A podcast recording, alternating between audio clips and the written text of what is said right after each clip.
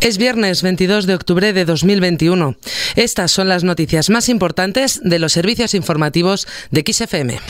XFM Noticias con Carmen Desmonts. Hoy se celebra la ceremonia de entrega de los premios Princesa de Asturias. La ceremonia la presiden los reyes, don Felipe y doña Leticia, acompañados de sus hijas, la princesa Leonor y la infanta Sofía.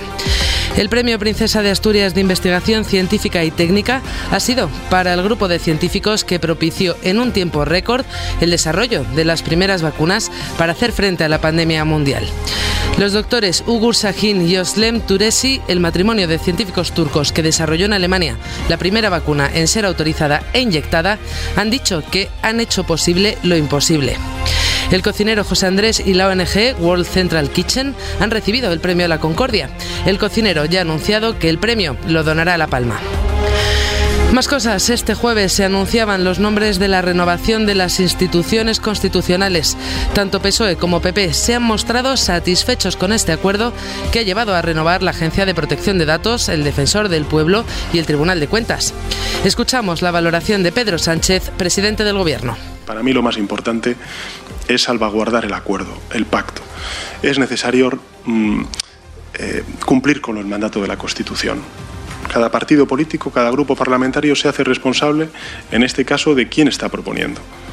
Para mí, como presidente del Gobierno, después de más de mil días de bloqueo, de cinco instituciones tan importantes y que además muchas de ellas están, digamos, incardinadas en nuestra Constitución y necesitamos unas mayorías parlamentarias como las que necesitamos y por tanto el acuerdo con el Partido Popular es imprescindible, porque si no, no podría hacerse.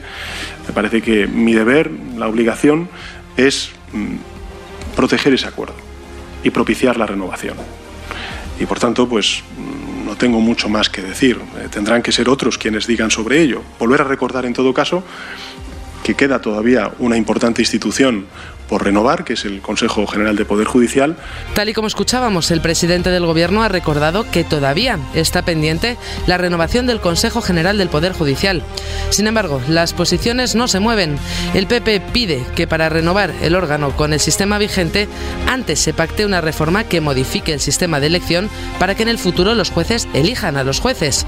Mientras, el Gobierno defiende el sistema vigente desde 1985, que deja en manos de una mayoría parlamentaria de tres quintos la renovación. Cambiamos de asunto y nos vamos a La Palma. Las coladas de lava se han ralentizado, por lo que no se sabe cuándo llegarán al mar. Escuchamos al director del Plan Especial de Protección Civil y Atención de Emergencias por Riesgo Volcánico de Canarias, Miguel Ángel Morcuende. Después de esto, lo que se ha producido es una ralentización ya dentro de lo que es el propio casco de la laguna.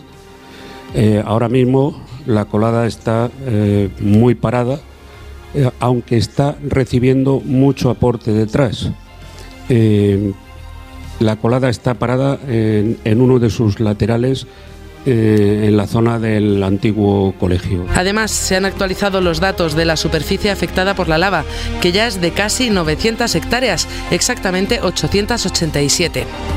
Este sábado volverá a visitar la zona Pedro Sánchez, el presidente del Gobierno, para hacer el seguimiento de la situación.